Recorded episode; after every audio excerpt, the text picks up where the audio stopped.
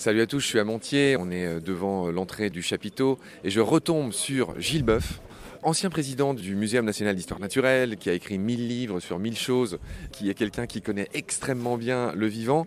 Et il se trouve que, bah, déjà bonjour Gilles. Bonjour Marc. Euh, ravi de te retrouver.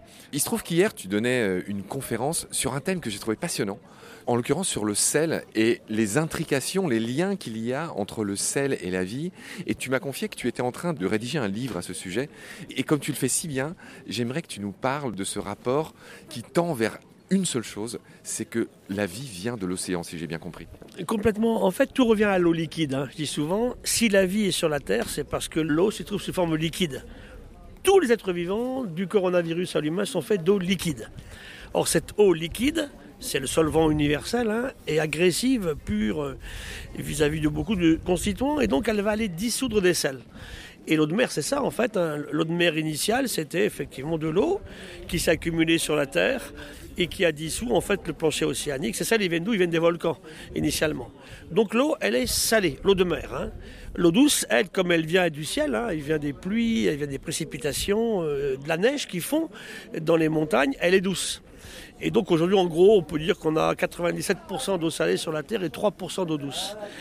Or, c'est l'eau douce, bien sûr, qui est intéressante pour le vivant, sauf que le vivant est un petit peu salé, ce qu'on oublie.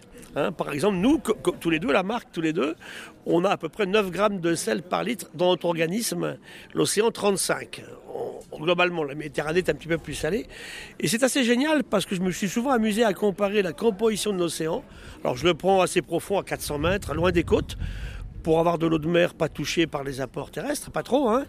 Et puis le sang humain, et ça c'est génial, parce qu'il y a des correspondances intéressantes. hein. Je dis souvent, par exemple, euh, regardez votre prise de sang, je dis à nos auditeurs, vous verrez dans le début de la- de l'analyse de, la prise de sang, euh, 142 millimoles de sodium. Tiens, intéressant. 105 millimoles de chlorure. Or, le chlorure de sodium, c'est le sel de de mer, en fait. hein. Potassium, euh, 3 millimoles chez l'humain, 11 en mer. Où qu'on aille en mer, c'est pour ça que je parle de un seul océan. Hein, S'il y avait des océans divers, ils seraient composés différemment selon les endroits où on va. Il y a 11 millimoles de potassium. Mais c'est intéressant parce que le vivant est parti de là. Alors la première cellule vivante s'est installée dans l'océan, d'une chimie antérieure hein, qu'on analyse beaucoup en ce moment. Et cette chimie-là a amené à la formation de membranes avec de l'eau dedans et dehors et des échanges. La vie démarre comme ça. Donc des bactéries initialement, bien sûr, hein, qui, qui n'ont pas d'ADN dans un noyau. Et ce qu'il faut regarder, c'est que dès qu'il y a de l'eau, il y a des sels. Et ces sels ont joué un rôle fondamental dans l'évolution de la vie, en fait. Et pour revenir au littoral qu'on a abordé hier dans une discussion, c'est intéressant parce que on a des animaux marins, comme l'anguille, comme le saumon, comme, l'anguille, pardon, comme l'anguille, qui eux naissent en mer et vont remonter en rivière pour se reproduire. Mais elle va remonter en rivière pour vivre sa vie de subadulte et d'adulte et repartir en mer pour se reproduire. Le saumon, c'est l'inverse. Il naît en eau douce, lui. Il a un œuf très gros qui supporte effectivement le fait que l'eau soit douce. Et le jeune saumon démarre sa vie en eau douce, va grandir en mer, mais revient se reproduire ensuite en eau douce. Et ça, c'est intéressant parce que ça nous paraît effectivement très banal en fait. Mais changer comme ça de système de régulation de l'eau et des sels, c'est pas simple. hein. En deux mots, l'animal marin, le poisson marin, pour éviter d'être dans un système où il va complètement se déshydrater, boit de l'eau de mer en permanence. Et boit de l'eau de mer, ça compense l'eau qui s'enfuit par la branchie, il faut qu'il régule ses sels. En eau douce, c'est exactement l'inverse.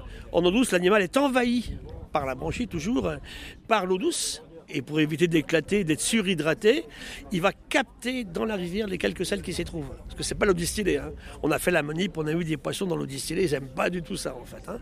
Donc pour revenir à l'histoire des sels et de l'eau, ça, co- ça contrôle toutes les migrations. En gros, on connaît 35 000 espèces de poissons aujourd'hui. Euh, à peu près ouais, 350 sont capables, eau douce, de mer, de mer, eau douce. Je m'empresse de dire, c'est un très joli mot. Les espèces dont tu parles, ne perds pas le fil, pardon Gilles, s'appellent les espèces amphialines. Oui. Et, ça veut, et on retrouve amphi de amphibien, amphibiose de vie. Et, et- et tu sais que j'aime beaucoup les mots, les, les- les origines, les étymologies. Je voulais juste préciser ça. Pardon de t'avoir Non, interrompu. non, pas du tout. Amphialine, on dit ici euryhaline, hein, qui supporte des grandes différences. Et c'est vrai qu'aujourd'hui, elles sont très menacées parce que justement, elles passent par ce littoral qui est surutilisé par l'humain. hein. C'est là qu'on contamine, c'est là qu'on détruit, c'est là qu'on surpêche, c'est là évidemment qu'on distribue tous les produits possibles imaginables. hein. Et donc, c'est un petit peu une clé, un symbole euh, du vivant. Et c'est vrai que le fait d'un bébé qui naît, un bébé humain qui naît, c'est trois quarts d'eau. Hein, avec ses sels à lui. Il a déjà son sodium, son potassium hein, dès le moment de la naissance. Et ça, on devrait y réfléchir beaucoup plus. Parce que si l'humain arrive à se rappeler chaque seconde de sa vie qu'il est vivant, qu'il y fait des mêmes éléments physico-chimiques des tissus vivants que n'importe qui d'autre dans le vivant, ça changerait tout. Je pense qu'on serait un peu plus regardant sur ce qu'on fait vis-à-vis de l'agressivité qu'on a et vis-à-vis des milieux extérieurs. Oui, alors cette belle conférence euh, que j'ai pas pu écouter en entier parce que je fais, je fais plein d'interviews, mais euh, effectivement, tu, as fait un lien finalement, on a dit le mot mille fois, avec, entre le vivant et l'océan.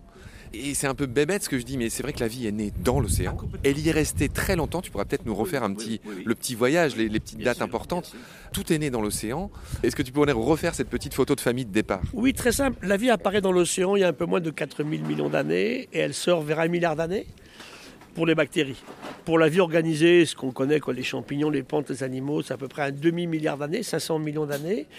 Et là, la vie doit faire face, elle passe par le littoral. Donc il va se passer deux choses.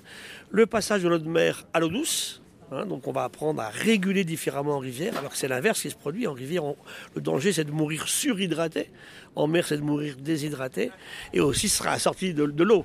Et la vie aérienne, et même là, après, l'histoire du vol qui va se passer aussi dans, dans des conditions terrestres. Donc cette clé-là, qui est l'eau salée, le passage à l'eau douce, la sortie de l'eau pour aller vers l'air est très importante, effectivement.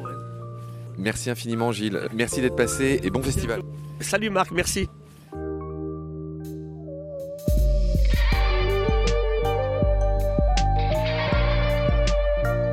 C'est la fin de cet épisode.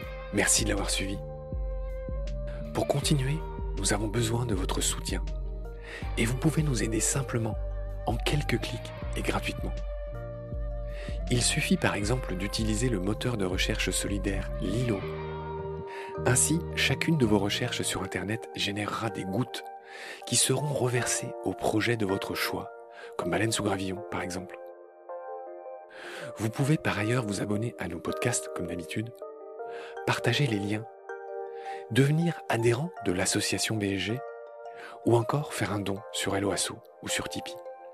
Grand merci par avance. Je remercie tous mes équipiers pour leur aide précieuse. Je vous retrouve bientôt pour de nouveaux épisodes. Et d'ici là, prenez soin de vous et de ce qu'il y a autour de vous. Merci. À bientôt.